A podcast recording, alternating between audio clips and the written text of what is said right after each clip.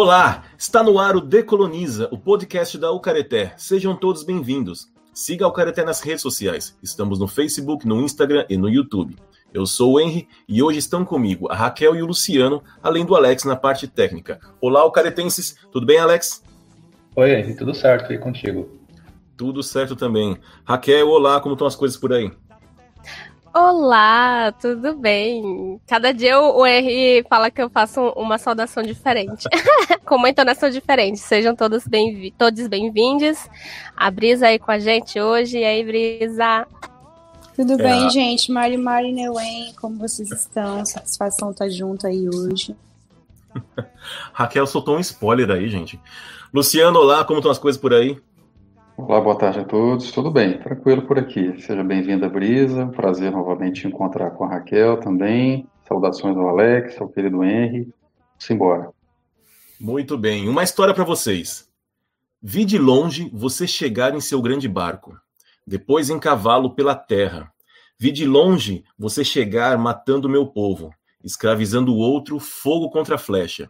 Vi de longe você chegar em tanques de guerra, fogo em La Moneda, no Mapote Corpus, vi de perto você chegar, sirenes vermelhas na comunidade, anunciando mortos. Só uma observação: Mapote é um rio localizado em Santiago, onde os militares jogavam os corpos das vítimas da ditadura chilena. Esse texto sintetiza a história do processo colonizador da chamada América, mas não saiu de algum livro de história. Essa é a letra da música Neuen, que abre o disco de mesmo nome da Brisa Flow, como já adiantaram aqui nossos colegas. E ela está conosco aqui para falarmos sobre o episódio de hoje, que é música e decolonização.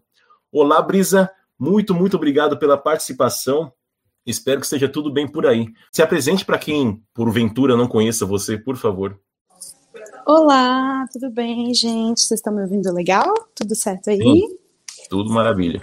Prazer, eu sou a Brisa, satisfação. É, sou cantora, compositora, venho do povo mapuche aí, mas estou morando no Brasil, fora do território, nasci aqui, fora do território, os meus pais vieram do Chile nessa época aí do Pinochet, que eu cito nessa música. Gostei que vocês começaram com ela, achei que já foi dando a porradona no tema.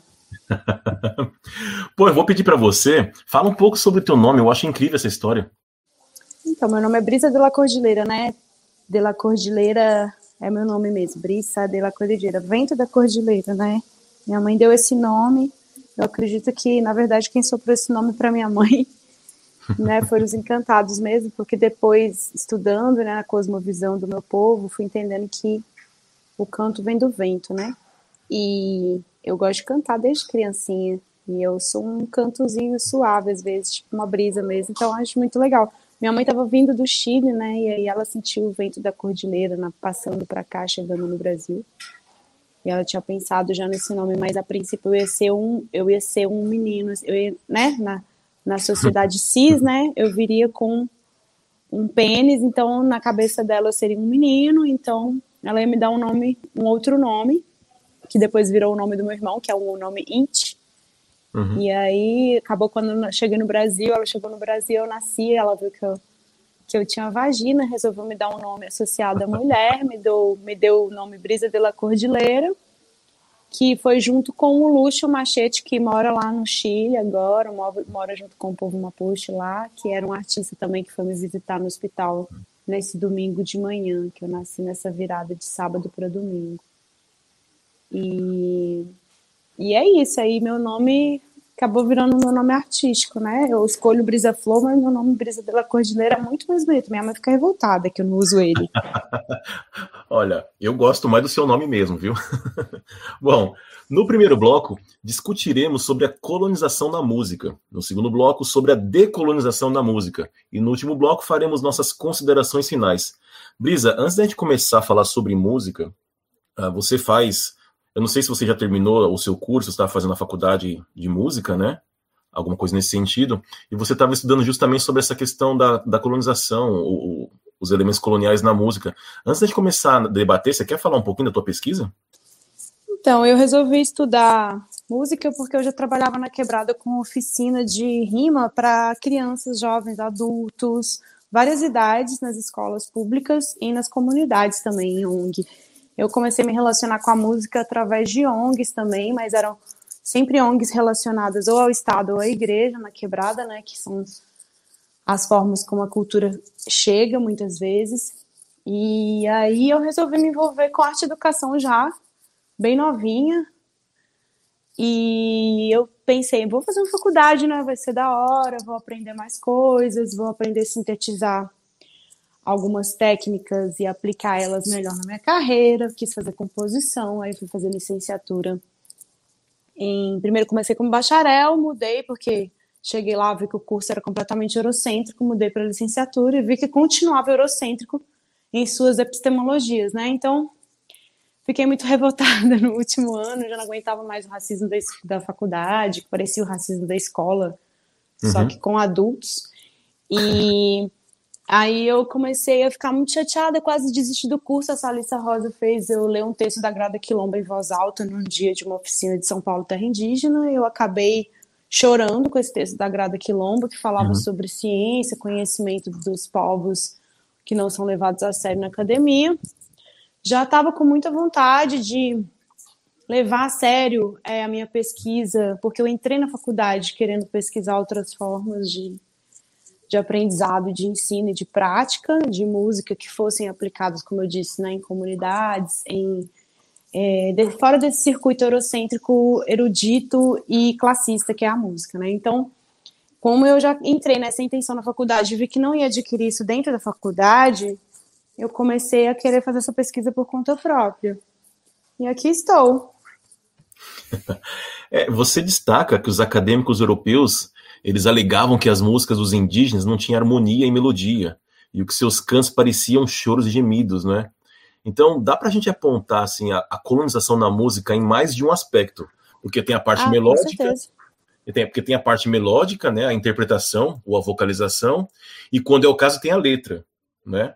Então, nesses três, nesses três pontos assim da, da, que formam uma música, no caso, você a gente pode encontrar elementos de colonização, né? Com certeza, né? Se a gente for olhar é, os primeiros registros é, sobre em livros, né? Porque a gente parte a, parte a gente parte do livro porque a gente tem que, por mais que a gente não concorde com a academia, a academia é majoritariamente a maioria da, dos autores que escrevem sobre música vem de academia. Então, pensando, os que são levados a sério são de academia, né? Vamos falar assim.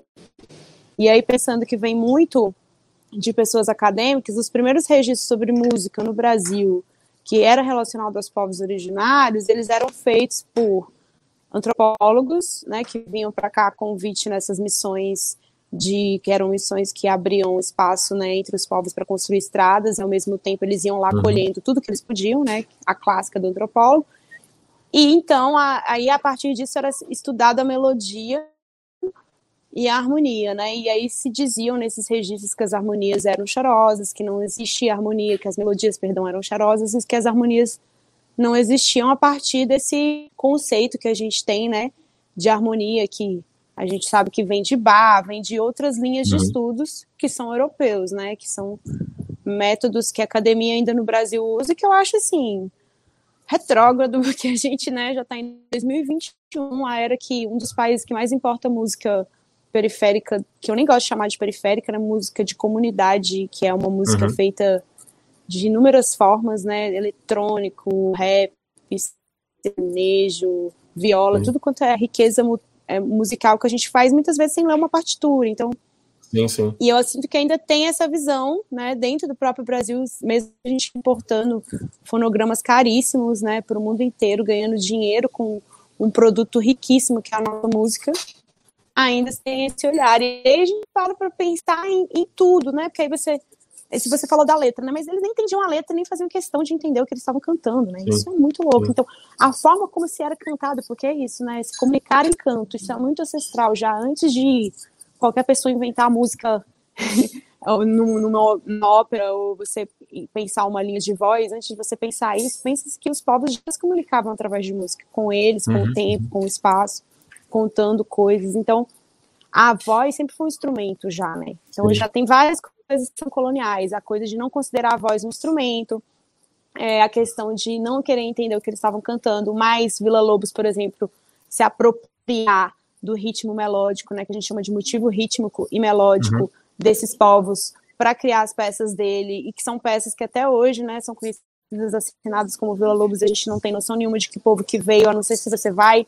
se meter a estudar Sim. mesmo. Quem, quem analisou já isso. Então, aí você vê um, todo dia a dia de índio cantado na Xuxa e você vê Vamos Brincar de Índio no, é, sendo reproduzido nos anos 90 daquela forma você entende que a academia não leva a sério um indígena que faz música, né? Então tem as relações coloniais, eu acredito, ia para a sociedade, da sociedade para a academia, elas formam um ciclo, sabe? Uhum. É, você citou o bar, assim, o Luciano pode falar até melhor do que eu, mas se eu não me engano. E é isso, ele... acho que eu resumi, falei muito.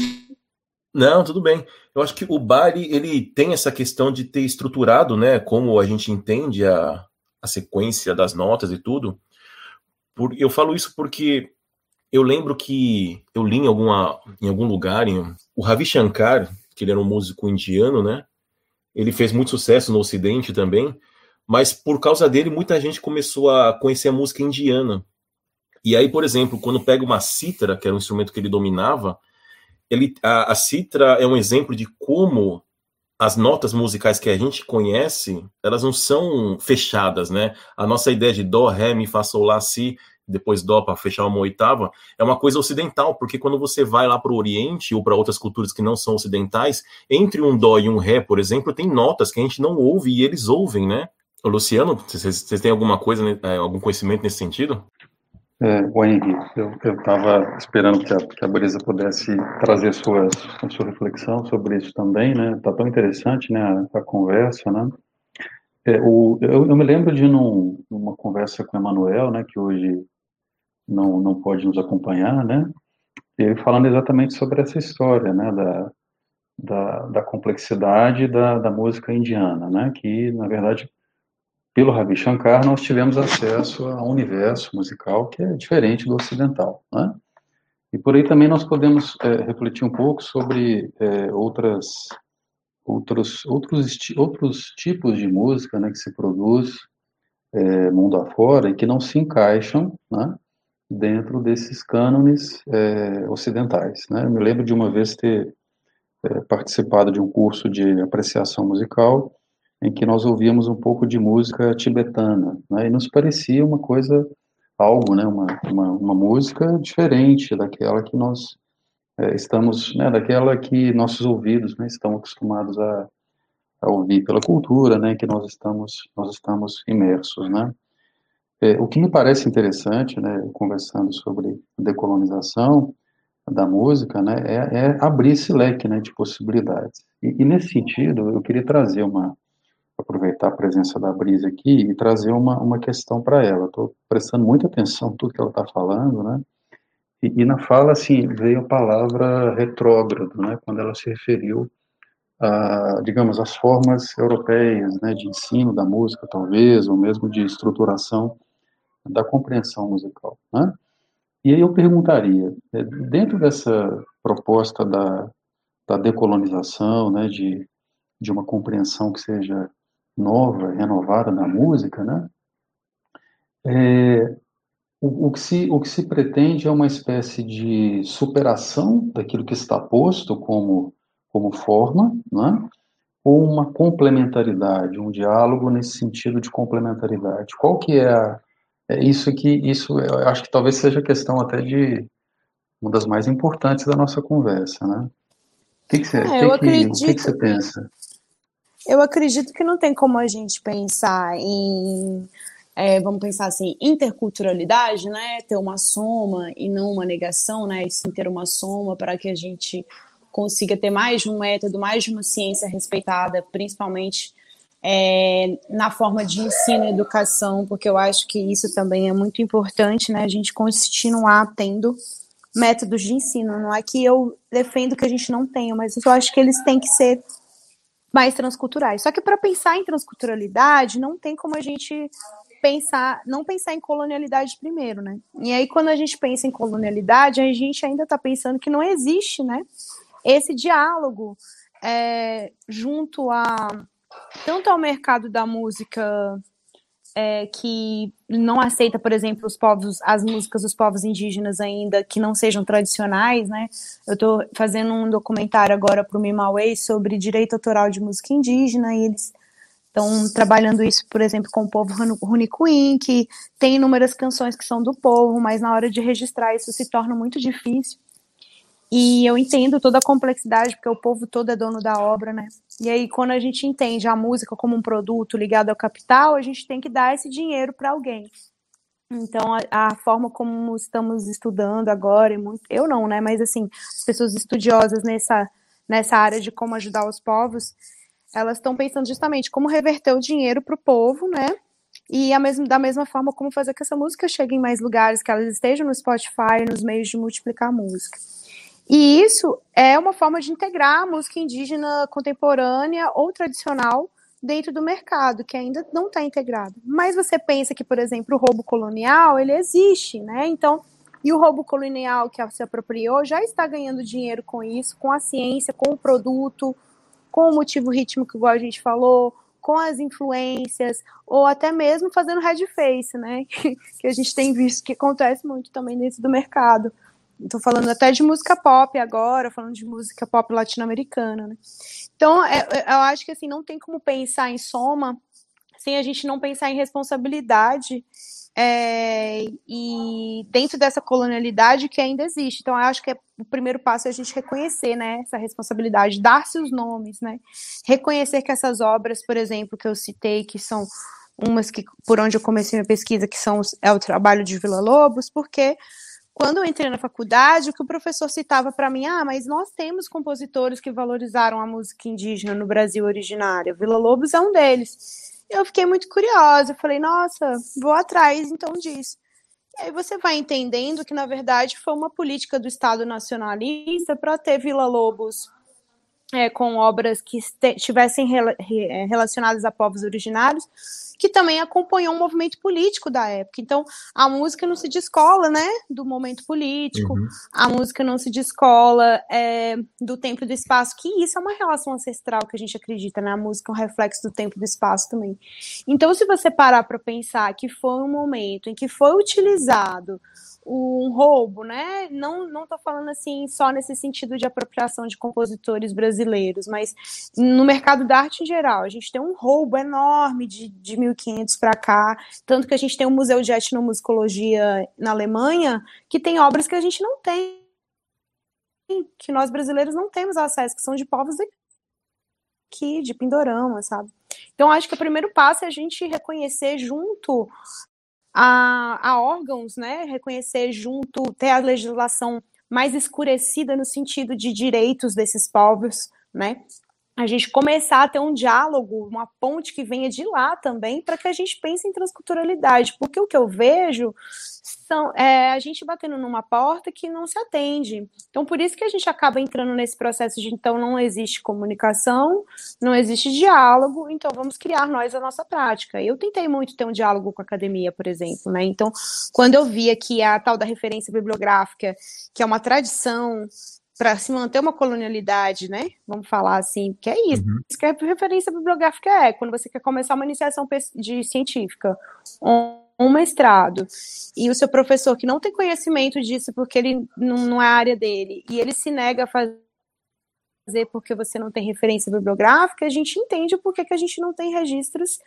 é, de, é, valiosos que poderiam acrescentar muito para que essa interculturalidade já acontecesse nas escolas, já acontecesse num, num, meio acadêmico que ensina música, isso é muito grave, né? Porque a gente está tendo formação de professores que estão reproduzindo a dança da chuva numa prática de ensino de aula de, sobre temática música indígena. Então é grave, né? É uma ferida enorme de desrespeito com os povos, de respeito também com os alunos que estão ali, desrespeito com uma cultura nossa que ainda é vista com muitos estereótipos. Então, eu, eu acredito na soma, inclusive eu penso assim, eu penso a pauta, a partitura como algo é uma organização muito respeitada. Eu acredito que a partitura agrega muito na forma de organizar um arranjo, mas eu não acho que ela, que tem que se começar por ela. Eu não acho que ela é a base para você fazer um arranjo da hora. Inclusive, eu estou fazendo um disco com uma parceira minha, que é a Bad Sister, a gente não está usando pauta, entende? E a gente está usando um, um programas de computador e fazendo arranjos incríveis sem precisar da pauta, mas a pauta tá, já está interiorizada dentro da gente, porque a gente tem noção de altura, a gente tem noção de grave, e quase todo ser humano tem isso, principalmente porque a gente está relacionado com a música de uma forma íntima, no sentido, como eu falei mais para trás no papo, de relação de comunicação. Então, tanto a nossa voz, enquanto eu estou falando aqui, eu estou emitindo sons melódicos também, por mais que eu esteja numa dentro de um registro vocal menor, ou seja, eu não vou do grave, de um baixo grave até um agudo alto, estou numa num registro um pouco menor de amplitude de tons melódicos, porque eu estou numa conversa que não estou exaltando, não estou gritando, nem estou falando muito baixo, então estou tentando manter uma, uma dinâmica, né? Mas é um canto também, né? A forma do sotaque, tudo isso é um canto. Então, acho que primeiro tem que tirar essa visão do que, que seria canto, para a gente começar a entender que a pauta ainda é que a pauta já é interiorizada pela gente e novas formas de fazer pauta, né? Eu estou numa pesquisa agora de com o Rafael do, do Jaca Center que a gente está querendo fazer a pauta a, porque a minha pesquisa ela não é só sobre blá blá blá. Eu quero criar uma forma de que as crianças não percam interesse tão fácil na música devido a todos esses empecilhos eurocêntricos classistas quando você vai começar a estudar um piano, por exemplo, quando você vai estudar uma flauta, ou simplesmente quando você só quer gravar uma música e ser um cantor de funk. Você pode ter noção harmônica e melódica sem ter que ter tanta burocracia, né?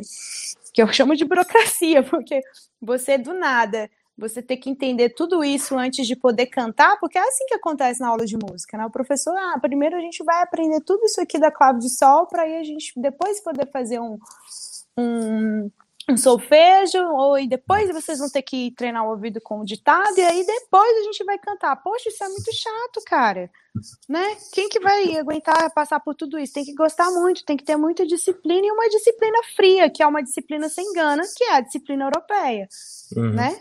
Então, eu acho assim que para a gente pensar em transculturalidade, né, é responsabilização do roubo, para aí a gente ter uma, uma soma para que a própria faculdade esteja aberta a uma pesquisa dessa que não tenha referência bibliográfica dentro da música, mas tenha dentro da astrologia, por exemplo, que é esse trabalho que eu quero fazer de práticas é, anticoloniais no ensino da música, de, de fazer esse caminho reverso, por exemplo, astrológico, é, astrônomo, né, no sentido de vários povos usavam as constelações como rota de fuga. Como a gente enxerga as constelações, por exemplo, imagina que lindo seria uma pauta de constelações, onde a gente pudesse entender as alturas das constelações. Parece assim uma coisa meio tópica, né? Muito artística, performática, mas não, na verdade, se a gente tem, é isso, né? É criado na prática. Então, a gente quer fazer uma residência para que na prática a gente consiga construir outras formas de pauta, outras formas de trazer essa pessoa e aí sim apresentar depois conceitos de solfejo, de ditado, eh, primeiro, essa aqui é fundamental, essa aqui é a quinta, para você entender o que, que é. Você já vai chegar com um monte de conceito pronto para uma criança que só quer um tchu tchá tchá tchu tchá e cantar. É muito chato. E isso eu trago de experiência, né? Eu trabalhei cinco anos com escolas assim com crianças muito talentosas para cantar, que já tinha interiorizado dentro delas, tinham um ouvido absoluto, sabe? Então, não se pode perder isso para a colônia ainda, entende?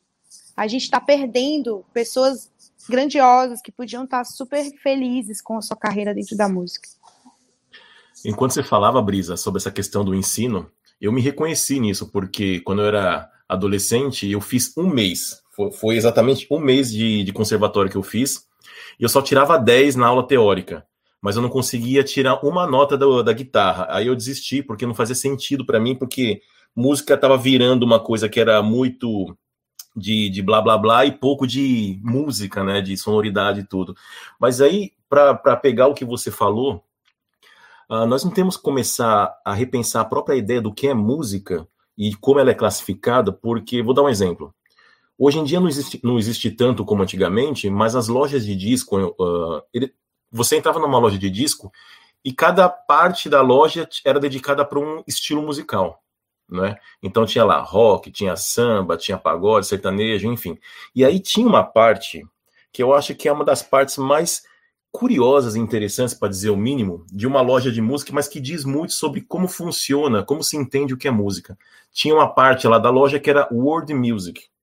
Então, tudo aquilo que não entrava numa concepção que era ou nacional, no Brasil, por exemplo, que era samba, sertanejo, ou então que não era ocidental, rock, né, pop, rock, essas coisas todas, entrava em world music.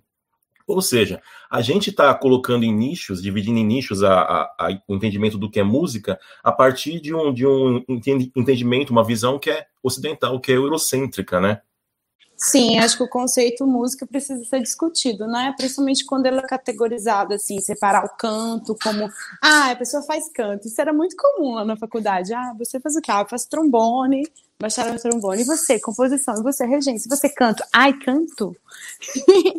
então, assim, a desvalorização do canto, ela tá muito ligada ao conceito do que é música, né? E eu acho que isso é um grande recalque na minha cabeça isso funciona como um grande recalque, porque é, você vê, quando eu estudei história da música europeia, né? Porque eu gosto, eu falo, eu sempre insisti, mudem o nome desse curso, gente. É história da música europeia, né? Não história da música 1, 2 e 3. E eu fiz história da música 1, 2, 3, 4, 5, 6 semestres de história da música europeia.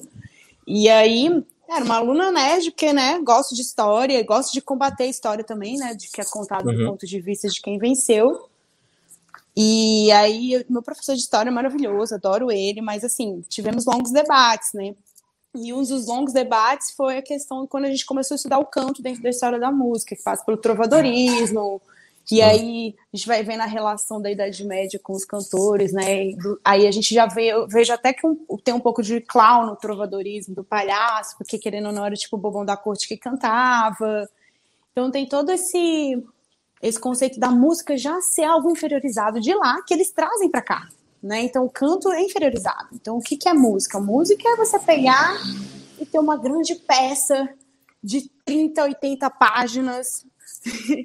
Não importa se metade dessa obra o, cantor vai entrar só no compasso 126, mas é, essa forma como categorizar a música está muito ligada na Idade Média, depois ao Renascentismo, e aí você, quando você entra nos, nos, nos pedagogos musicais, Dalcroze, por exemplo, Dalcroze ele já repensa, por mais que ele esteja ainda nessa linha de, de pensamento europeu, ele já desconstrói várias ideias de ritmo, ele relaciona o ritmo ao corpo, e ele cria um método que é o método Dalcroze que eu adoro. Por isso que eu acho que assim, é importante a transculturalidade, porque eu posso usar o método Dalcroze vinculado a um método desenvolvido de acordo com o canto de povos indígenas, eu posso trazer o Dalcroze também, porque eu acredito que ele vai mais perto da relação de natureza humana vinculada à terra, sabe? De corpo, de terra, de momento, de presença. E aí a gente começa a ver que as categorias começam a ser desconstruídas, mas ainda assim a gente tem isso muito vinculado a um estudo de um semestre pequeno que não chega em massa. O que chega em massa é o tradicional, né? Então é o, são os métodos de estudo que a gente vai começar pela clave de sol, clave de fá, clave de dor. Não começa assim com exercício de Dalcroze pulando. Ah, isso aí é recreação, isso aí na aula de música, isso aí é, como é que fala? Musicalização. Então, todos esses conceitos, eles atrapalham, eu acho, a gente entender o que é a música, né? Acho que a gente precisaria desconstruir, sim, a ideia de música, principalmente pensando que música é arte, gente. Uhum. Música é arte. A gente pensar a música como algo técnico, matemático, que eu acho que tira a vida da coisa, por mais que tenha matemática, sabe? É interessante estar falando sobre esse entendimento, e existe uma outra categorização dentro da música que eu acho que ajuda muito a, a perpetuar tudo isso que você está criticando, que é a divisão da música entre erudito e popular, né? E aí Ridículo. eu estava não é? E aí, enquanto você falava, eu estava lembrando aqui sobre como a questão da voz é inferiorizada. E é interessante que quando a gente pensa na tal da música erudita, da tal da música clássica, a ópera hoje ela entra no entendimento do que é música clássica. E a ópera, ela tem a característica de ser cantada, né? Só que já nos tempos do Mozart, o Mozart fez muito, muita ópera, ópera era considerada popular, não era erudita, né, naquele tempo. O e próprio aí... Mozart era considerado uma pessoa popular, né? Isso é pois é muito é. louco, porque pois ele é. tinha uma vida de bom vivant, mas a gente uhum. leva em conta as peças dele, mas né, entende como já lá já tinha esse preconceito com o próprio Mozart, que era branco. Pois é, é, é que o século XIX eu acho que ele é, é determinante nesse sentido, porque quando a, a, quem começou a consumir muito saiu da aristocracia e a burguesia começou a consumir esse tipo de música, né? Sim. né? Para se separar do povão, então chamaram de música clássica, e quem consumia era esse, esse povo emergente com dinheiro. Mas aí. Aí tá esse ponto que a gente estava falando, né? Desculpa te cortar, mas eu acho que é crucial esse ponto que você falou, que é quando a gente categoriza a música ao produto, já separa uhum. a música em classes. E aí eu acho que começa a grande maior da merda. Desculpa pois o palavrão, é, aí... ouvintes, mas vamos decolonizar o vocabulário. Não, mas faz todo sentido porque você falou, você citou Vila Lobos duas vezes e você mencionou a obra dele, e é nas baquianas que aparecem muito essas influências indígenas, né? E olha que interessante, o seu professor o seu professor diz que tem músico brasileiro que teve esse respeito, né, teve essa preocupação em inserir esses elementos indígenas, mas olha só onde o Vila Lobos colocou esses elementos indígenas numa obra de são nove obras, são nove baquianas, né? E olha o nome, uhum. baquianas, que ele, ele usa a estrutura do ba para colocar essas coisas indígenas. Então ele ainda mantém, na verdade ele está pegando gênio. elementos ele está pegando Pois é, ele está pegando elementos indígenas, mas convertendo, digamos assim, para o um modelo que é ocidental, né?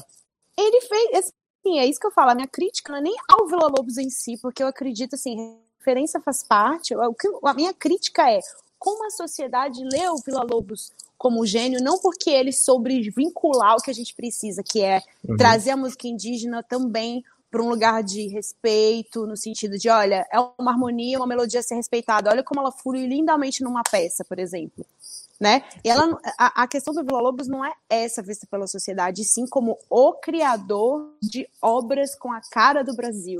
Então, assim, sim. é essa a minha crítica, porque isso continua sustentando um lugar que não nos dá protagonismo ainda, porque a gente está falando de 60 anos atrás, mais, né? 80, porque a gente está em 2020, a gente está falando de mais de 80 anos atrás, por exemplo, e agora já em 2021, lutando por ainda. Então, assim. Brisa, como desculpa. que será que funciona? Eu não Brisa. entendo muito bem. Tem que de advogados para continuar assim. Oi. Desculpa. A tua internet falhou e não deu para entender. Você disse que nós estamos, em dois, nós estamos em 2021 e nós ainda estamos lutando para. Isso. Para a gente ter direito autoral na música, sabe? Então, acho que isso que você uhum. falou é essencial para a gente entender como que as diferenças são e como a gente ainda é separado do produto no sentido capital de ter acesso a ganhar dinheiro com isso, né? Porque, por exemplo, como será que funcionam essas peças, né? Os povos não ganham uhum. direitos autorais nisso, né? Sim, sim. Então, como que funciona a questão da, da apropriação cultural para o povo indígena e como que é quando ele quer ser protagonista da própria música? Como que é difícil esse acesso de protagonismo, né? Bom, nós estamos finalizando esse primeiro bloco, mas só para reforçar o que a Brisa já adiantou, nós não estamos aqui batendo no Vila Lobos. Até porque eu gosto muito das baquianas, o que não eu significa que nós não, o que não significa que nós não possamos criticar a forma de se criar, não é? Bom, terminamos o primeiro bloco, voltamos já já para o segundo. Decoloniza, o podcast da Ucareté. Um bate-papo com uma boa pitada decolonial sobre os povos tradicionais, culturas, racismos e muito mais. No primeiro bloco, o Luciano já começou a adiantar um pouquinho sobre essa questão de decolonizar a música, e a Brisa também trouxe esse teórico que, que começou a trazer outras concepções sobre a música. Mas agora, nesse segundo bloco, vamos tentar aprofundar um pouquinho mais sobre como, que possibilidades que, te, que existem para transformar, digamos assim, para sair um pouco dessa esfera que é ocidental, da concepção do que é música. Então, Brisa, você já adiantou esse teórico? Desculpe, você pode repetir o nome dele, por favor? Coro... Oi, oi, som. O Dalcroze, né? Que eu falei, ele é bem legal. Dalcroze. Isso. Tem vários métodos que são legais, que assim, que eu acho que tem como a gente vincular dentro do universo da música, inclusive foram apresentados por professores queridos, assim, que souberam dar uma rebolada nessa questão do erudito e trazer mais outros conceitos para o popular não ser visto tão assim de forma é, de, tão subalternizado, né? Porque a gente subalterniza o popular, não dá tanta importância, trata como algo de menos conhecimento. Então, eu tive acesso a algumas questões dentro da faculdade com alguns professores populares. Eu tive aula com o Beba, que é um pianista de música popular incrível. Tive aula de canto com ele. A gente fez Racionais com Violeta Parra no piano. A gente fez esse mix, ficou incrível numa apresentação. Então, e assim, eu conheci, por exemplo, um método de dança que eu adoro trazer para aula de música, que é o método do é, que a gente conhece aqui como Klaus Viana, um técnico, é, uma, é, uma, é um método de dança, uma técnica de dança, técnica Klaus Viana, que é usada na dança contemporânea pelo, pelo Klaus, que foi, inclusive, diretor do Bala da Cidade, uma pessoa incrível, tem um livro dele que chama A Dança, para todo mundo ler, que qualquer área da sua vida vai te dar um up, assim, no sentido criativo e de relação de corpo-trabalho.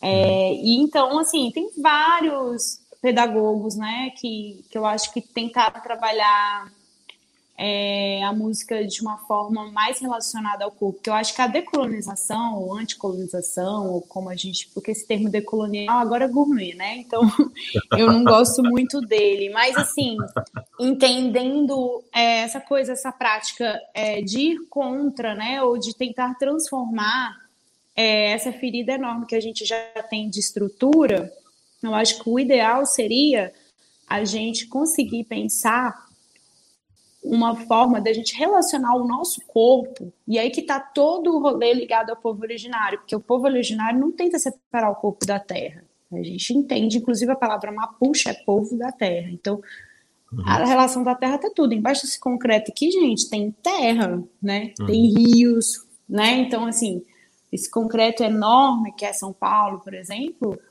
ele está construído em cima de uma floresta, em cima de um cemitério indígena. Então, assim, acho que a primeira coisa é a relação do corpo com a terra. Então, tem vários pedagogos que fazem isso já, e eu acho que dá para estudar bastante isso, trazer isso mais, assim, para o nosso universo mesmo, né? Porque não a música, eu acredito que ela não é só para quem quer fazer música, né? Eu acho que a uhum. decolonização da música, ela acrescenta também na forma de arte educação. Quando você traz esses temas, você está trazendo um monte de conhecimento que não chega no livro, igual você quando uhum. você começou a falar no início da, do bate-papo, né? Eu sempre, eu sempre me lembro da música indiana, porque eu tive um tempo que eu cheguei a estudar um pouquinho sobre isso, e na Índia eles têm um, um conceito que chama raça, né? E esse raça, assim, são sete raças, eu não lembro quais são sete, mas o, o que me chamou muita atenção, por exemplo, a gente tende a associar música com a audição, né? Só ouvido. Mas eles, por exemplo, eles conseguem colocar cor e gosto, sabor em música. Né? Então eles conseguem transgredir essas barreiras, que eu posso chamar são barreiras ocidentais, do que, que é a, se relacionar com a música. Então, a nossa forma de, de se relacionar com a, com a música, essa forma ocidental, é racionalista também, né? Porque a gente tende a só escutar aquilo, porque nesse processo colonizador, por exemplo, uh, tudo aquilo que era corporal, como você estava falando, foi relegado à inferiorização, né? Foi inferiorizado, tal, foi considerado menor. Tanto é que quando a gente pensa numa sala de música erudita, tá todo mundo sentadinho, quietinho, e o máximo de movimento que eles fazem é quando acaba a, a orquestra acaba de tocar, eles batem palma. E aquilo que usa o corpo, por exemplo, um show mais popular, uma roda de samba, que as pessoas estão relacionando a música com o corpo, já é considerado inferior e chamado de popular. E aí, por que, que eu estou falando tudo isso? Porque, assim, você está falando sobre essas questões pedagógicas, que eu até poderia dizer que são mais acadêmicas, eu queria levar a nossa conversa para uma outra parte, que é a parte da composição. E aí você, como artista, como música, que, como você está fazendo tudo o que você está falando para produzir a sua música? Então, eu sou uma pessoa que eu acredito assim é, em técnicas de transculturalidade, de aprender com outras culturas, absorver tudo para manter a cultura do meu povo viva no futuro. Eu acho que é sobre isso o meu trabalho. Por isso que eu faço rap, porque se eu puder fazer rap para uma criança ouvir ou para um jovem ouvir e a, a, a vir de longe você chegar que é a música New Wayne chegar para ele e ele for dar um Google no Kennewen, ele veio dar um Google no povo mapuche, e de repente ele deu um Google na Guerra da Araucania, e por aí vai. É uma linha de, de, de tran, é uma trança, né, que você vai destrançando aí no Google se você quiser, que é o que eu fiz com o Mano Brown, por exemplo, quando ele me apresentou várias coisas em seu rap, eu fui atrás e, e aprendi muita coisa. Então, acho que o rap, ele tem uma ferramenta muito massa. Então, eu costumo usar essas ferramentas. Então, eu, por exemplo, eu não, não trabalho peças, é, arranjos para fazer as minhas músicas, porque eu já faço elas no Logic ou no Ableton. É, eu não faço no Ableton, né? Não sei mexer, mas quando eu vou trabalhar com beatmaker, ele já me entrega, por exemplo, um beat, uma collab, ou os que eu faço, que eu faço no Logic. Então eu uso tecnologia de computador, não paro para fazer um arranjo.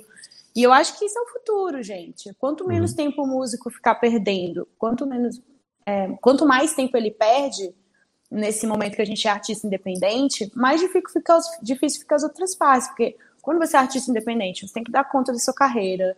Hoje em dia, não é só fazer sua música, né? Sua música tem que chegar para as pessoas. Então, isso tudo é um puta de um trabalho, porque você está horas e horas debruçado em questões contratuais, em questões uhum. é, é, de publicidade mesmo, de material de imprensa, de material para subir nas plataformas, de lobby, que é essa coisa de relacionar seu trabalho no mercado, estratégia, tudo isso rouba muito tempo. Então, uhum quanto mais prático, quando você tem o, o, a ideia né, sintetizada, que eu acredito que ela vem em intuição também espiritual, que a música chega, ela sempre chega para mim como um canto. Então, muitas vezes, assim, ela chega, ou eu escutando o beat e eu começo a cantar em cima, e por isso eu tenho essa relação íntima com o freestyle, porque eu acho que o freestyle é como um rezo, uma prática de você organizar os seus pensamentos e emoções e ir cantando. Eu acho muito legal o improviso. Para quem não sabe, freestyle é um improviso do hip hop. É, eu comecei minha carreira na cultura hip hop, mas eu já cantava quando era criança fazendo freestyle e nem sabia. Então, quando eu comecei a rimar freestyle, eu vi que ficou até mais difícil, porque o BPM, o beat é outro, e as ideias têm que vir mais rápidas, né? Uhum. E isso é um desafio muito grande também para você ler mais, para você procurar se antenar mais, estar tá mais é, afinado, assim, afiado nas questões das palavras e do pensamento. E eu sou a favor de que a gente continue fazendo assim. Porém, eu faço arranjos quando eu quero levar minha música pra banda, sabe? Uhum. E você toca saxofone, né? E aí, agora, ouvindo tudo que você está falando, para mim, assim, eu não sei se é uma conexão louca que eu estou fazendo, mas é, faz muito sentido que você use o saxofone ou um instrumento de sopro qualquer, porque diferentemente, eu acho que de outros instrumentos, ele permite ali um alcance que para a música tradicional ela, esse alcance pode ser considerado desafinação, né? Só que na verdade você pode fazer de propósito para transgredir. É, eu gosto muito do sax. Eu comecei com a clarineta, na verdade. Também é o sopro, né? É o canto do, do, instrumento de sopro, né? Eu acho que é bem legal o instrumento de sopro, clarineta, sax. Eu já toquei requinta também, toquei muito mal, viu, gente? Mas eu tive interesse pelo clarone, que é um instrumento incrível, uma clarineta maior. Eu sempre gostei de sopro, só que o que me baqueava, e que é o que eu acho que me chateia, eu adoro o método de você estudar notas longas no instrumento, treinar o seu diafragma para aumentar. Mas me chateia muito, às vezes, essa coisa de que você só pode tocar depois que você já tiver uma prática com o instrumento. Eu acho que assim, eu fui tocar clarineta numa igreja católica, lá, uma associação, uma ONG lá do bairro, eu tocava em procissão de congado, sabe? Congado. Uhum. Uhum. E aí foi bem assim, comecei a descobrir as notas, descobri a notação, comecei a treinar nota longa, treinava em casa, segundo e terceiro mês, gente, eu já estava no, no jogo, perdidíssima, porque a gente colava as partituras nas costas do músico da frente com o pregador. Uhum. Procissão é isso, você vai tocar com gado, você vai ir atrás lendo Sim. a partitura da frente. Se eu não tivesse memorizado a música, estudado a super, eu tava ferrada, gente. Seria só improvisação. Então, é, então assim, tive que improvisar? Tive que improvisar. Esquecia, esquecia, desafinava, desafinava, mas foi no jogo. E aí que eu acho que é o segredo do que eles separam tanto o erudito do popular. Que o popular, gente, é improviso, é jogo, é presente, é tempo do agora, vamos fazer grana com isso, vamos tocar em bar, ou vamos fazer rap aqui nesse freestyle. É muito lindo. Uhum. Lógico que dá para organizar para ficar melhor, dá. E aí que eu acho que tem que ter essa transculturalidade, entendeu? Da gente ter mais de uma possibilidade de ensino, mais uma possibilidade de ver qual que o aluno se familiariza mais. Eu não vejo essa paciência, sabe, dos professores.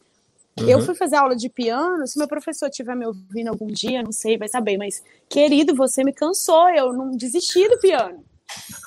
E eu amo piano. Eu cantei, eu, eu cantei a música Caboclo foi para a selva do meu álbum uhum. Neuen, oh, perdão, uhum. Selvagem como o Vento. É a última faixa. Eu gravei o som da chuva e toquei o piano, o que o pouco eu aprendi sozinho estudando para as aulas dele. Mas ele me fez desistir um dia que ele falou e falou: "Brisa, você não entende o E1, E2, que hoje eu consigo entender, porque depois eu fui estudar rítmica, 1, 2, 3, 4, 5, e vi a diferença realmente, que tem essa coisa do compasso, da frase. Hoje eu consigo entender, mas, gente, era meu primeiro semestre. Sabe? Assim, é muito estimulante. E eu tenho gana, hein? Eu adoro aprender uhum. música, uhum. eu adoro. Hoje eu tava fazendo, a gente tá fazendo um disco novo, hoje eu tava vendo, a minha amiga fez uma mágica, assim, de automação no aplicativo, no, no programa que eu não sabia fazer, e eu fiquei super empolgada, assim, cara, eu tenho que aprender isso, eu tenho gana de aprender as coisas.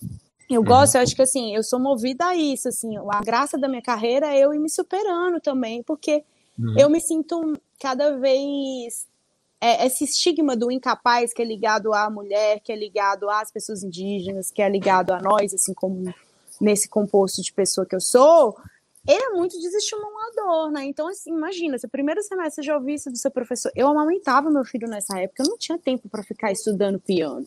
Mas eu queria aprender na aula ali, eu queria estar com ele ali. Então, assim, essa a gente precisa quebrar. Eu entendo que ele aprendeu piano, acho que foi em Berlim, não sei, na Alemanha, ele estudou uhum. piano. Um professor, assim, graduadíssimo, respeitou, respeitado. Mas entende? Por que, que ele não pensou, poxa, não está funcionando isso aqui para brisa, vou tentar outra coisa, né? Sim, essa coisa do olhar do professor para gente, que é muito acadêmica, né? Essa questão da estrutura do poder. Vamos, vamos tentar ser menos técnico agora, porque de repente, para quem não está muito familiarizado com música, tudo que a gente está falando pode ser muito distante e confuso. Uh, a gente fez a crítica no bloco Desculpa. anterior. Ó. Desculpa, não. gente, mas eu estou tentando, assim, o máximo. Não, no bloco anterior, a gente fez nossas críticas ao Vila Lobos, mas tem uma outra artista que eu acho que ela vai na, na contramão do que o Vila Lobos fez, que é a Marlui Miranda. Você conhece ela?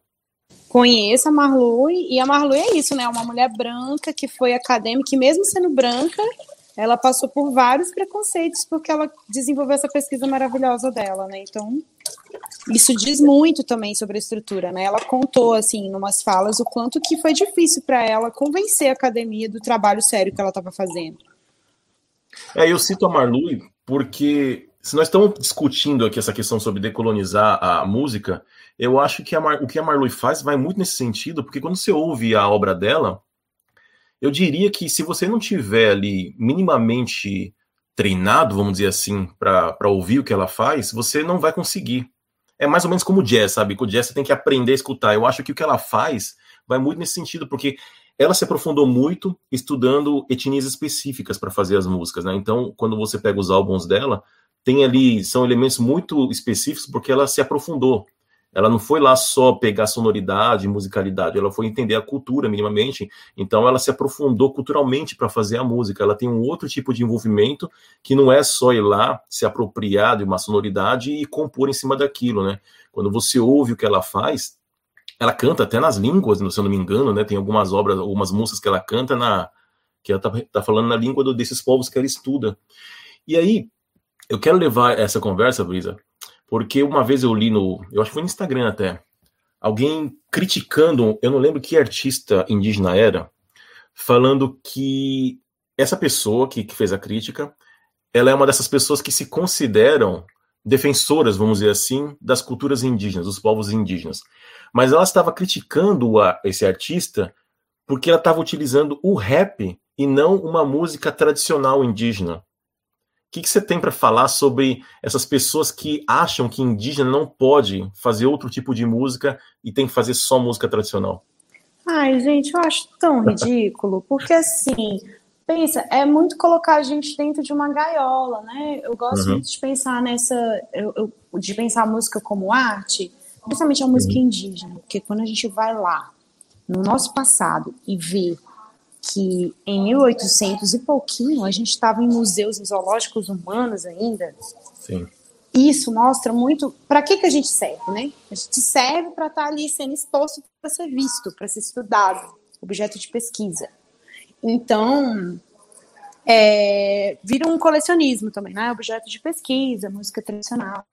Agora, rap, gente. Pra que fazer rap, né, gente? Eu ouvi isso de uma senhora no IB Festival. Ah, você também ouviu isso? Eu ouvi, ela falou assim: ah, por que, que vocês estão cantando rap? Eu achei que eu chegar aqui e ver cantando músicas bonitas, indígenas. Eu falei: olha, tem para todos os gostos. Qual estilo, gênero você gosta? Você gosta de, é, de músicas de toré? Então tem, vai ter toré. Você gosta de rock and roll? Vai ter rock and roll. Gosta de rap? Tem o máximo de gênero que a gente conseguir. MPB. Então eu acho que ainda está vinculado a essa figura é, que a gente falou, que eu falei do zoológico, sabe? Porque é isso, né? A gente vê um gorila. O que, que o gorila faz? Ah, o gorila fica ali na sua jaula, ele vai para cima e para baixo, come alguma coisa que fica olhando, se esconde. Então, é meio que o gorila fica ali como objeto de pesquisa no zoológico. Então, uhum. o que, que é esse objeto de pesquisa do indígena? Ah, o indígena usa adornos, e aí tem aquela, toda aquela visão. Todo povo tem cocar. Gente, Mapuche não usa cocar, ou é um cocar diferente, é um, é um outro tipo de adorno para o seu ori, para sua cabeça, né? Então, uhum. é, tudo isso, né? Os colares, os grafismos, os cantos, as cerimônias, o nome de Deus, tudo isso é muito diferente, gente. Quem está ouvindo, não existe um padrão de música indígena, não existe um padrão de corpos indígenas, de cultura indígena, né? Só no Brasil é mais de 300, na BL uhum. inteira a gente chega em 600, quase 700 do que a gente tem ideia que foi catalogado porque eu acredito que a gente está em constante etnogênese. Uhum, uhum. Eu não defendo que a, que a gente parou a definição de etnia quando veio o homem branco que definiu o que era etnia e chamou a gente como ele preferiu, entendeu? Sim. Existe uma etnogênese depois disso que é constante, né? Eu estava falando ontem com as minhas amigas.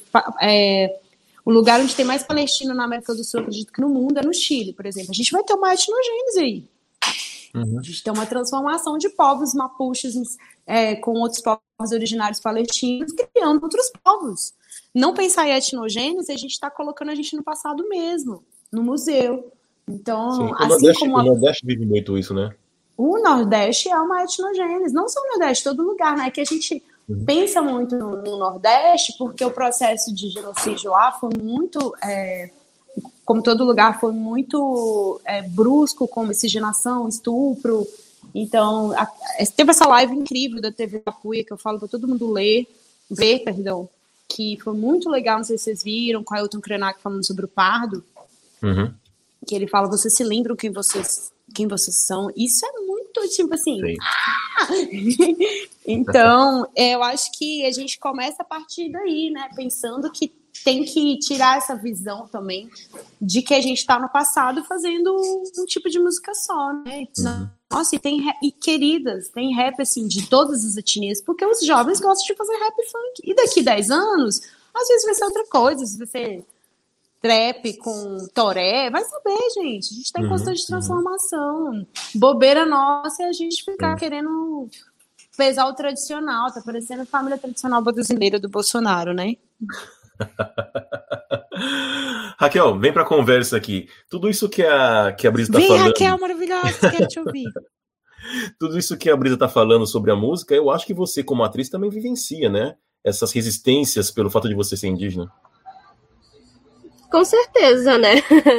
Não tem como dizer que não. Assim, desde o início da conversa, acho que tem muita muita tirada boa assim para aquilo que a gente vive, para aquilo que a gente estuda, para aquilo que a gente faz, né?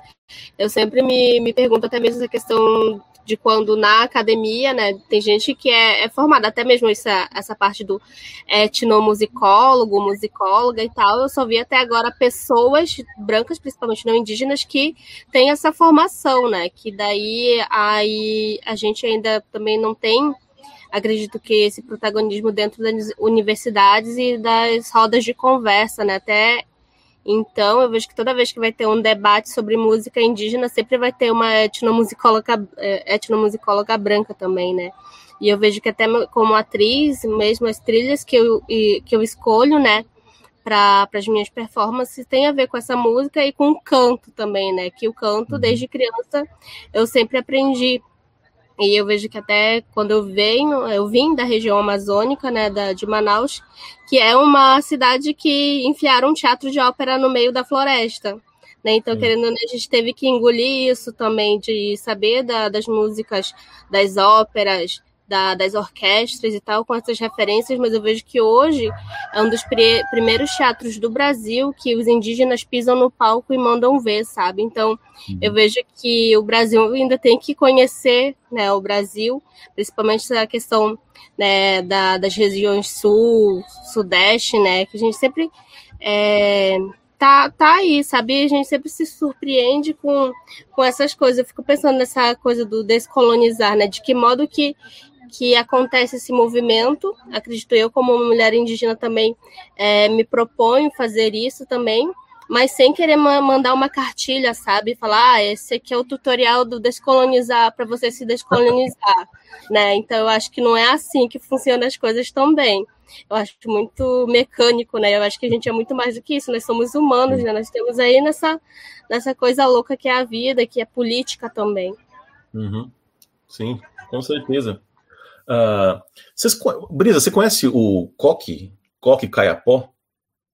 Não conheço, quero conhecer. É ele faz, ele, não, ele faz funk e canta em Caiapó. Que demais.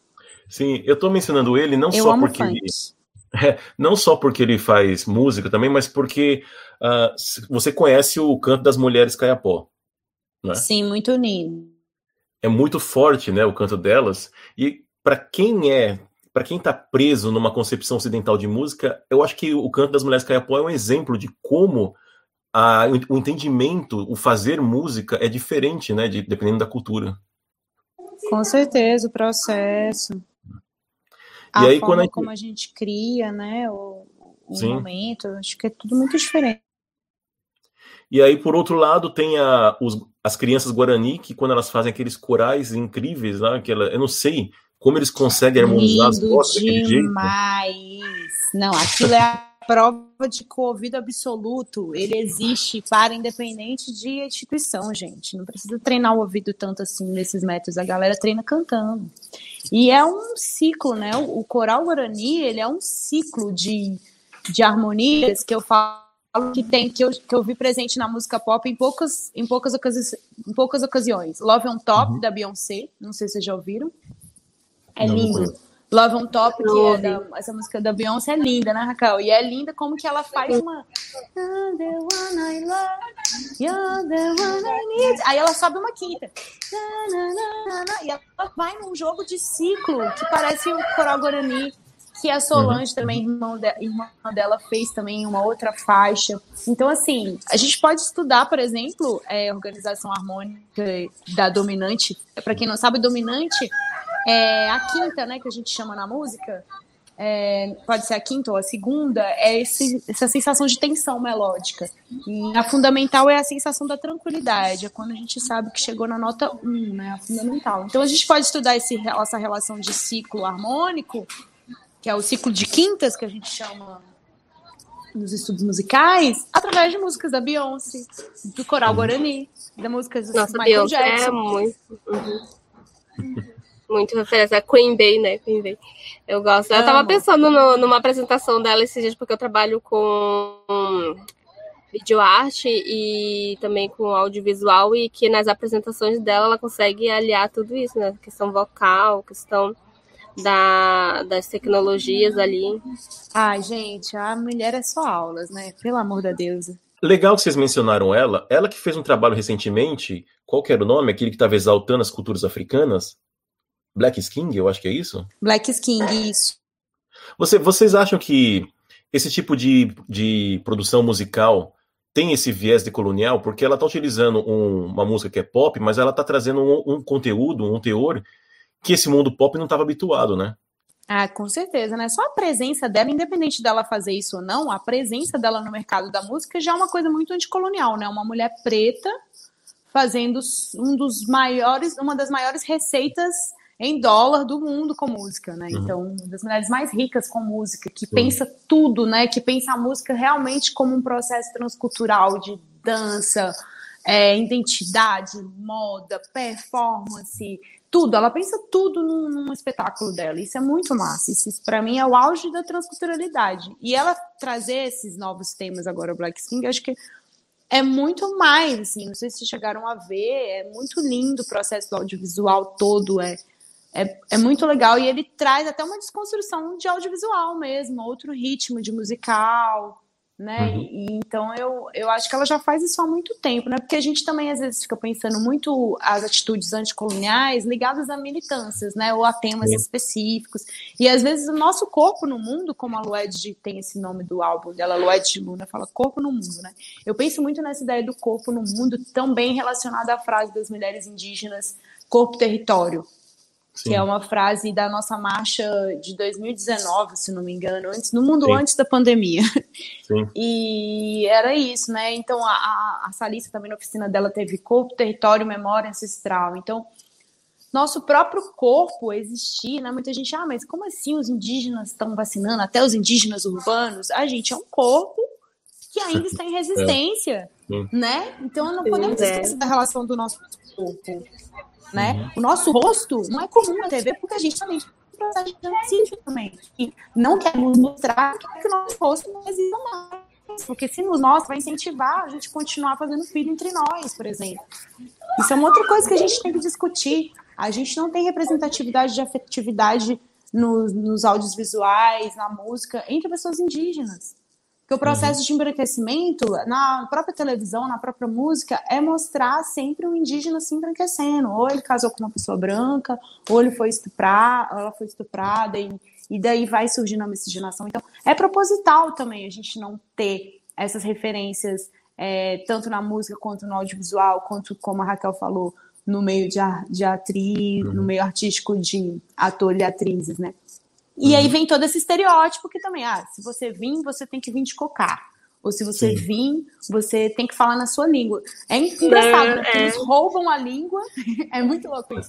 Nos roubam a língua, nos enfiam em escolas pra gente ter outro, onde não tem o nosso rosto, porque eu cresci numa escola onde eu me senti um ET. Isso porque meus pais vieram de migração. Talvez se eu tivesse crescido no Chile, poderia ter sido diferente. Poderia, se eu tivesse crescido numa escola Mapuche, teria sido diferente. Mas se eu tivesse crescido em Santiago, que é, Santiago já está bem miscigenado e a cultura branca já tomou bastante conta lá, tanto que eu falo do Mapocho Paraiá, porque a gente sabe que a parte do Mapocho para cima é uma parte rica, majoritariamente branca. A gente desce no aeroporto do Santiago, a gente vê os outdoors com pessoas, família margarina, mulheres loiras embranquecidas. Então é um processo que está em toda a América Latina, né?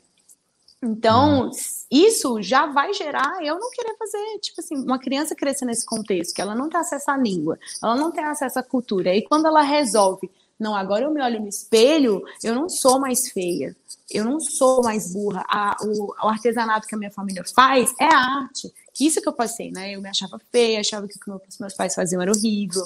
Ai, que cultura indígena, que nada, eu quero eu quero só poder sair da miséria, da pobreza, da periferia. O que, que adiantou minha família ter ter é, terras e terras e a gente ter vivido bem alguma vez na vida, se hoje eu estou morando nessa quebrada horrível aqui do lado do córrego, sabe? Você uhum, faz, uhum. a, a, colonização faz você ter ódio de você. Isso é muito horrível, gente. Isso que é a ferida colonial que a Grada Quilomba fala muitas vezes, uhum. né? Essa coisa do narciso, do espelho, faz ter ódio. Não quero ser isso, não, tá doido?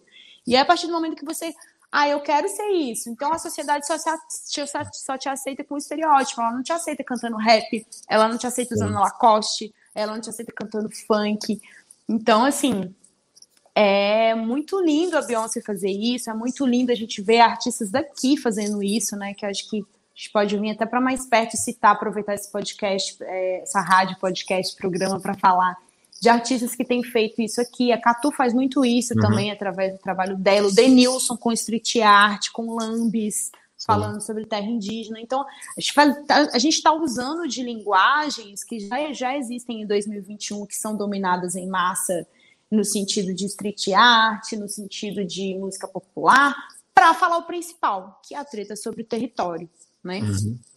Me diz uma coisa, nós estamos chegando ao final, mas qual é a projeção para os próximos trabalhos? Você que está trabalhando num disco novo. Tem previsão para lançamento? Estou trabalhando no disco novo. Tenho previsão de lançamento de um EP. Minha primeira faixa vai sair agora dia 17 de, de maio, isso mesmo. 17 de maio sai o primeiro single é, de um EP que eu fiz, que é um EP que foi produzido também em quarentena. A galera me ajudou com uma vaquinha do estúdio, eu consegui comprar algumas coisas, foi bem legal. Uhum, consegui uhum. me produzir minimamente em casa, só mandar mixar e masterizar, que aí eu não precisava ir até o estúdio. E agora eu tô numa imersão que é a pessoa que eu fico vendo durante a pandemia, que é a Bad. A gente tá gravando um disco também. Aí eu venho aqui, passo uns dias na casa dela, a gente grava algumas coisas, volto para minha casa, assim, a gente tem produzido de forma remota algumas coisas e a gente consegue se encontrar, né? Então, é a forma como a gente não pode parar de trabalhar também, como que trabalhar isso com segurança de não ficar indo em vários estúdios, não preferir encontrar com uma pessoa uhum. só e uma pessoa que eu acho talentosíssima, que é beticista, que também tem família originária, muito presente com aquilo que a gente estava falando da, do, do Nordeste, né? São uhum. roubos, não sabe a história, não, não entende, só, sabe, só tem o corpo e fica nessa memória sem lugar. E que é uma artista incrível que eu sinto as presenças desencantadas nas músicas dela, porque assim, ela faz música eletrônica de uma forma muito intuitiva. Uhum. Então, eu estou muito feliz de estar fazendo esse disco com ela, mas aí esse não tem data, porque a gente ainda está em processo. Do dia que a gente encontra hit, eu fico feliz, que eu falo, ai, são os nossos acompanhantes aqui que estão se juntando e dançando e quando a gente canta. Eu sinto essa energia, assim, fazendo música com ela, é muito gostoso. Uhum. Mas o EP sai antes, né? O EP, a minha previsão é que eu consiga soltar ele em junho, para embalar o mês dos namorados aí, já que a gente não vai poder estar tá juntinho, que a gente possa estar tá juntinho nos fones, pelo menos. muito bem. Luciano, quer fazer algum comentário? Oi, a conversa está tão, tá tão é, interessante, eu acho que a gente deve até fazer uma segunda edição desse, desse, desse bate-papo. Eu estou achando assim, ótimo, estou aprendendo muito né, pela, pela conversa. Né? E o que eu acho interessante, assim, é que a, a conversa com a Brisa, ela, ela nos abre a perspectiva para compreender a música essencialmente como um fenômeno vivo, né?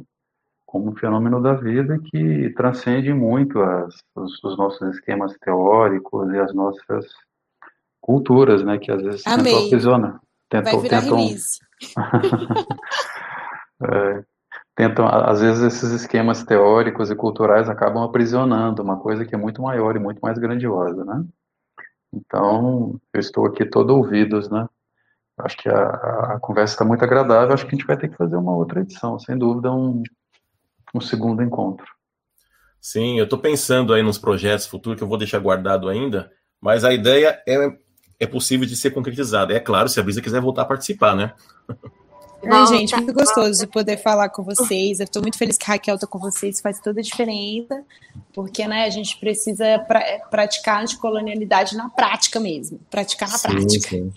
E, com certeza. E, e tomaria, sim, eu gosto, eu sou, eu gosto de trocar ideia, né, gente? Eu vou ter um, vou convidar, acho que vocês também, depois para a gente fazer uma parceria, que eu vou começar um podcast, né? Que já fiz eu tô com dois projetos bem legais assim, de pandemia que estão me dando um, um, ânimo, que é o freestyle brisando com a brisa, que aí é um beat e a gente faz um freestyle sobre o momento, que é como uma arte terapia que eu tô fazendo com algumas MCs. Já, fez, já fiz com o Awice, que é um, um homem trans do rap bem massa, procurem saber, Awice, que ele se chama.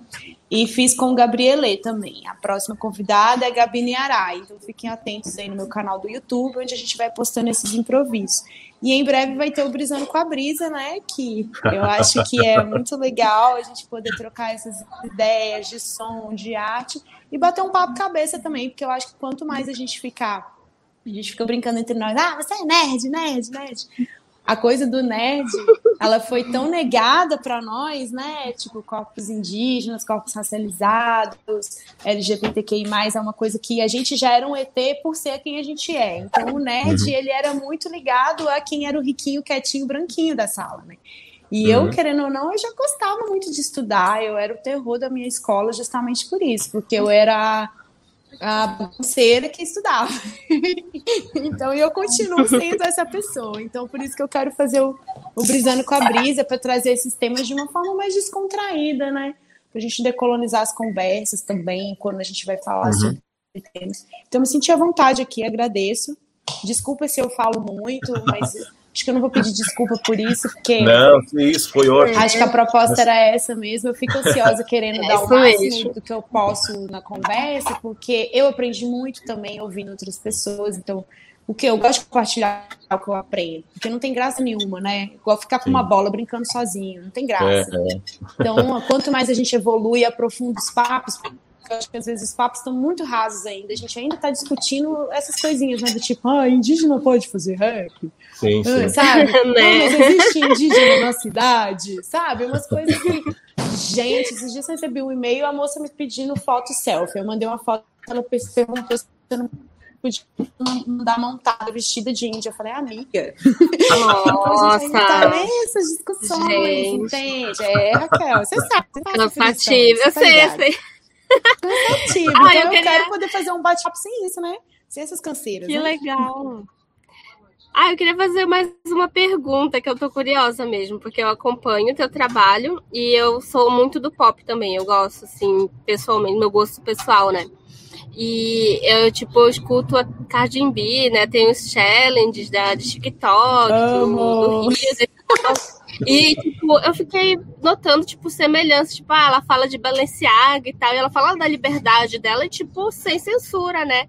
E eu tava Sim. escutando com a música Jogadora Rara, sabe? Tipo, como é que é pra ti colocar, tipo, versos como o, o Meu Corpo é Fogo, então, tipo, as gatas seguem fazendo dinheiro e tal. Ah, é, amiga, é muito complexo. Eu acho que, assim, é... eu sou uma pessoa conhecida, mas eu não sou tanto. E eu penso, assim, que eu nem quero ser muito conhecida também, porque eu quero ter a minha liberdade de não ser alvo o tempo todo. E eu sinto que quanto mais a gente é dona da liberdade, agora falando no corpo é, de mulher, né, que eu, eu me, tenho me entendido mais como pessoa não binária cada dia que passa, mas eu sei que na visão da sociedade eu sou vista como uma mulher cis. E diante disso, assim, né, nesse pensando nisso de como que é a minha relação comigo mesma, com o meu corpo, com o capitalismo que eu estou inserida na cidade, eu, eu vejo eu venho de uma vivência de pobreza e no sentido de querer ter as coisas. Né? Eu não venho de uma vivência que eu consegui crescer do lado do meu rio, lá onde minha bisa morava maravilhoso. Eu tenho vovó Elza para sempre, e todos os ensinamentos dela para sempre comigo. Mas eu cresci em outro contexto que vovó Elza. Eu vi tráfico de perto, eu vi, eu rodei na mão de polícia várias vezes. Eu rodei na mão de polícia que foi muito preconceituosa por eu ser uma pessoa indígena, de me zoar de peruanita, de várias coisas que a gente sabe como é tosco. Então eu vivi a minha vivência no rolê periferia, chegando na cidade, furando bolha da academia. Hoje eu moro num bairro central de São Paulo. Então, assim, eu furei acessos. E quanto mais eu fui furando acessos, eu fui entendendo melhor como que é, funciona esse mecanismo. E o quanto incomoda eu, por exemplo, andar com uma polo da Lacoste, o quanto incomoda eu ter um iPhone 11. E isso é fruto do meu trabalho. Eu trabalho pra caramba para eu comprar um iPhone 11 para poder fazer algumas fotos dos vídeos legais para continuar alimentando o meu trabalho. E isso é alvo de muitas críticas, né? Porque a gente sabe que o capitalismo, ele vai contra o bem viver. Eu tenho essa consciência também. E para mim é muito difícil eu é, não falar também de que eu não queria estar vivendo numa estrutura capitalista. Eu não queria. Eu queria, nossa, queria estar andando num cavalo lá no território da minha família, que infelizmente foi vendido, que hoje deve ser mais uma vinícola de vinho. Que hoje deve ser alguma mineradora do Chile, não sei o que virou os territórios, né? Mas vai se desmembrando, a gente vai perdendo território, a família vai indo para a cidade, você vai indo para a periferia, e aqui estou eu fazendo rap, podendo ter acesso ao capital que me foi roubado. Então, quando a gente fala paguem a dívida dos seus avós, é paguem o nosso cachê, né? Uhum. Paguem o cachê que a gente merece, dê as estruturas de poder para que a gente possa fazer os nossos filmes, para que a gente possa ter acesso aos nossos festivais. Aí a gente vai começar a repensar formas de dividir dinheiro né? Porque o que a gente tem é uma má distribuição de dinheiro, a maior concentração de dinheiro que a gente tem no Brasil é herdeiros. E quem são esses uhum. herdeiros? Herdeiros de bandeirantes, né? Herdeiros de coroa, ou quando a gente. É, exatamente. E sempre está relacionado a alguma empresa também de extrativismo quando é milionário no Brasil, né? Ou é ou alguma empresa de extrativismo, ou de exploração. Então, se a gente parar para pensar que a gente cantando, ah, mais cara que Balenciaga, que eu falo no Jogadora Rara, eu tô falando de uma marca que eu admiro muito o desfile de moda da Balenciaga, eu adoro ver. E tudo bem, eu sou uma pessoa indígena que gosta de desfile de moda, e eu ainda continuo sendo uma mulher que meu corpo é terra, eu nado em água. Também gosto, ainda... também gosto. Hã? É, entendeu? E eu sou uma mulher marrona ainda. né? Então, tipo assim, isso não exclui que eu sou, né? Agora, para a gente elevar o debate para vamos então desconstruir o capitalismo e vamos falar disso uma, uma coisa. Vamos então começar demarcando terra. Então vamos começar demarcando terra, porque a gente não vai uhum. precisar ter ambição para ter uma casa própria.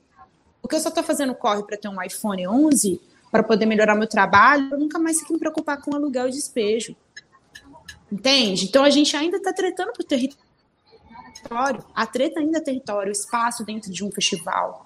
A treta por território no meio urbano, quando uma pessoa indígena não consegue alugar uma casa, porque ela não tem fiador na família, porque todo mundo mora em uso capião, que não foi uhum. demarcado. Uhum. Que, como que é uso capião, gente? Se a terra não, é, entende? É, é. é umas coisas assim, não tem lógica mesmo. Não tem lógica. Então, assim, hum, por que, que é mais estranho é, um indígena usar iPhone do que um branco morando numa terra invadida. Pois é. né? Então a gente precisa rever os conceitos, porque 500 anos é pouco tempo, gente. 500 anos não é muito tempo. Tem povos que viviam aqui há 5 mil anos. Então hum. eu acho que, enfim, é pano para manga aí, nós vai trocando várias ideias. Sim, sim. Olha, para participar do podcast, se for para arte, tem que ser a Raquel. Se for para brisar, qualquer um pode ir. Tá? Bom, chegamos ao... chegamos ao fim desse bloco. Voltamos já já para nossas considerações finais. Decoloniza, o podcast da Ucareté. Um bate-papo com uma boa pitada decolonial sobre os povos tradicionais, culturas, racismos e muito mais. Brisa, muito, muito, muito obrigado foi ótimo esse bate-papo. Olha, tenho certeza que se continuássemos aqui, ia desdobrar para outros assuntos e a conversa não ia parar nunca, né? Nós temos, é, nós temos que fazer, quando a pandemia acabar, gravar um outro episódio, mas pessoalmente, tomando um negócio, comendo um negócio. Ai, né? vamos! Tomando uma cachaçinha de jambu lá do norte, que eu amo. Aí a língua treme e a gente fala mais devagar. Você quer fazer alguma consideração final? Gente, eu quero agradecer, primeiramente, o convite, agradecer essa questão de me deixar à vontade para falar sobre os temas que são muitas vezes complexos. Queria parabenizar aí vocês pela iniciativa, agradecer também de estar junto da Raquel, adoro estar junto dos parentes, tacando fogo, acho que é sobre isso. Queria também deixar um recado, ouçam meu som, compartilhem meu som, ainda sou uma artista independente no meio da pandemia, faço shows, faço roda de conversa, faço lives, mas se vocês escutarem meu som, que é um trabalho que vocês não vão pagar isso, vocês podem ir passando para os amigos, a gente chega em lugares mais longe, então conto com vocês também, quem curtiu as ideias, vai escutar meu som lá, ver se você curte o som também. Minhas redes é brisaflow, tô no Instagram, que é onde eu gosto mais de usar, no Twitter, onde eu falo umas merdinhas, mas sempre com um pouquinho de deboche também tentando ter lucidez. e também estou em todas as plataformas musicais, como Brisa Flow, no YouTube, no Spotify, no SoundCloud, no Bandcamp. E é isso, a treta é sobre o território. Bora decolonizar nossa cabecinha e nosso pensamento, nossa relação, para a gente conseguir pôr isso em prática de forma mais respeitosa a todas as culturas que são presentes hoje no nosso continente, porque não é só a branca, temos muitas outras culturas aqui nesse uhum. continente. Sim. Muito bem. Raquel, quer fazer alguma consideração final? Ai, gente, muito obrigada por todos que estavam escutando a gente, até agora, principalmente com a nossa convidada mais que especial, né, Brisa. Obrigada por ter topado também. E continuamos, né? Seguimos, vai, vamos aguardar aí esse segundo episódio, né, com a colaboração da Brisa. Vou voltar depois que tiver o álbum pronto, porque aí a gente fala sobre ele, brisa nisso também. boa, boa, boa. Luciano, quer fazer alguma consideração final? Sim, eu queria agradecer a possibilidade de ouvir a brisa, né, e foi uma coisa muito boa, eu gostei muito dessa, dessa conversa, aprendi bastante coisa, né? Acho que eu saí, saí dessa conversa mudado, né? Isso é bom, né? Um sentimento, um sentimento muito, muito legal. E acho que fica essa essa essa reflexão, né? Para mim ficou essa essa mensagem, né? De que até brinca, vou brincar com o nome da brisa, mas assim como como a brisa, a música é uma coisa espiritual também, né? Ela tem a ver com isso, né? Com uhum. com o espírito, né? E que é algo que transcende né? esses esquemas é, teóricos e culturais que nós adotamos e consideramos tem, e, assim e que temos a visão de que eles podam, possam ser universalizantes né, em algum momento. Né? Então, muito obrigado, Brisa. Queria agradecer também aos, aos a quem está com a gente né, na, na, na escuta, né? E até a próxima. É isso aí. Com certeza há muito mais para falar, mas por hoje é só. Obrigado, Raquel, Luciano e Alex. Muito obrigado aos ouvintes pela companhia. Procurem a Careté no Facebook, no Instagram e no YouTube. Até o próximo episódio. Beijos e abraços caretenses. Tchau. Vai pra avenida no dia de carnaval. Eu vou pra Oslo pra ver a turma do Pelô, do Pelourinho, Pelourinha, Pelourão. Eu vou pra Oslo.